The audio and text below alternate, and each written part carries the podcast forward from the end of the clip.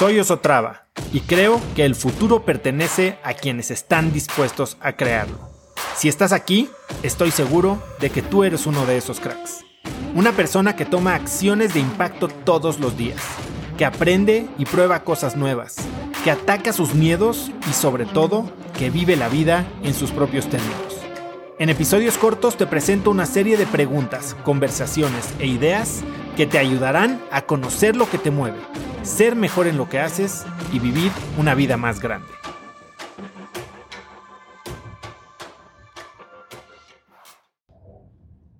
Yo no sé si les pasa o les ha pasado, pero algo con lo que yo he batallado mucho tiempo en mi vida es con un sesgo negativo. ¿Qué significa esto? Que por mucho tiempo fui una persona a la que le era mucho más fácil enfocarse en lo negativo de la vida o de una situación que en lo positivo. Y eso hacía que no solo viera lo negativo de una situación, sino que se esparcía y era como una espiral que me, hacía empezar a ver todo lo negativo de todas las situaciones de mi vida. Entonces, de una cosita que me salía mal en el día, podía terminar pensando que todo en mi vida estaba mal, que mi trabajo estaba mal, que mi familia estaba mal, que yo como persona estaba mal, y al final eso lo que causaba era que me la pasara enojado, frustrado, descontento y insaciado, si esa es una palabra. Eh, era horrible.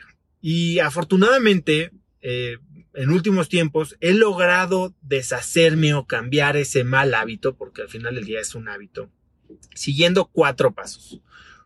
El primero es algo de lo que hablo muchísimo y para lo que mis sesiones de coaching me ayudan mucho, que es conciencia. Es estar consciente de qué es lo que está sucediendo no solo en mi cuerpo, pero también en mi cabeza. Y así darme cuenta cuando un sentimiento negativo se hace presente.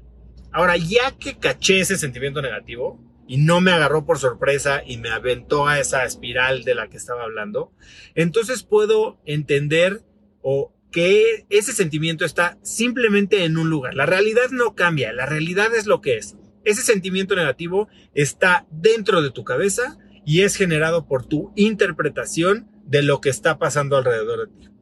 Entonces está en tu cabeza, ese es el número dos.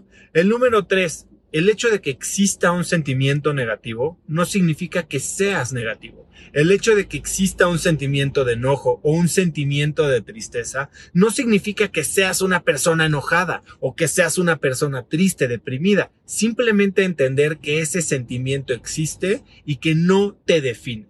Y el número cuatro, ya que entendiste estas tres cosas, es saber que tienes que cambiar una cosa y una cosa nada más para que todo esto cambie. Y eso es tu manera de pensar, tu manera de ver las cosas. Lo único que hay que cambiar es a ti. ¿Cómo se resume esto? No pienses que vas a ser feliz cuando el mundo mejore.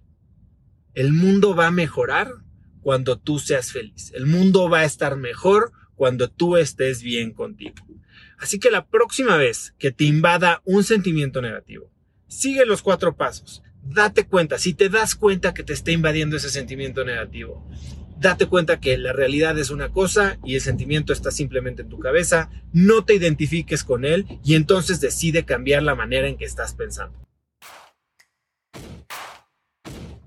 Conecta conmigo en Instagram como arroba osotrava y dime qué te pareció este episodio.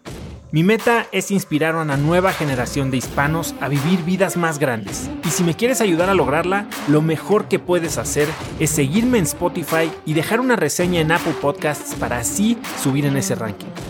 En tu reseña cuéntame de qué temas, categorías o personas te gustaría aprender y me aseguraré de leerlas para darte el contenido que quieres. Y no olvides unirte a mi comunidad de cracks en cracksnetwork.com es gratis y conectarás con más gente en el mismo camino de crecimiento que tú. Eso es todo por hoy. Yo soy Oso Traba y espero que tengas un día de cracks.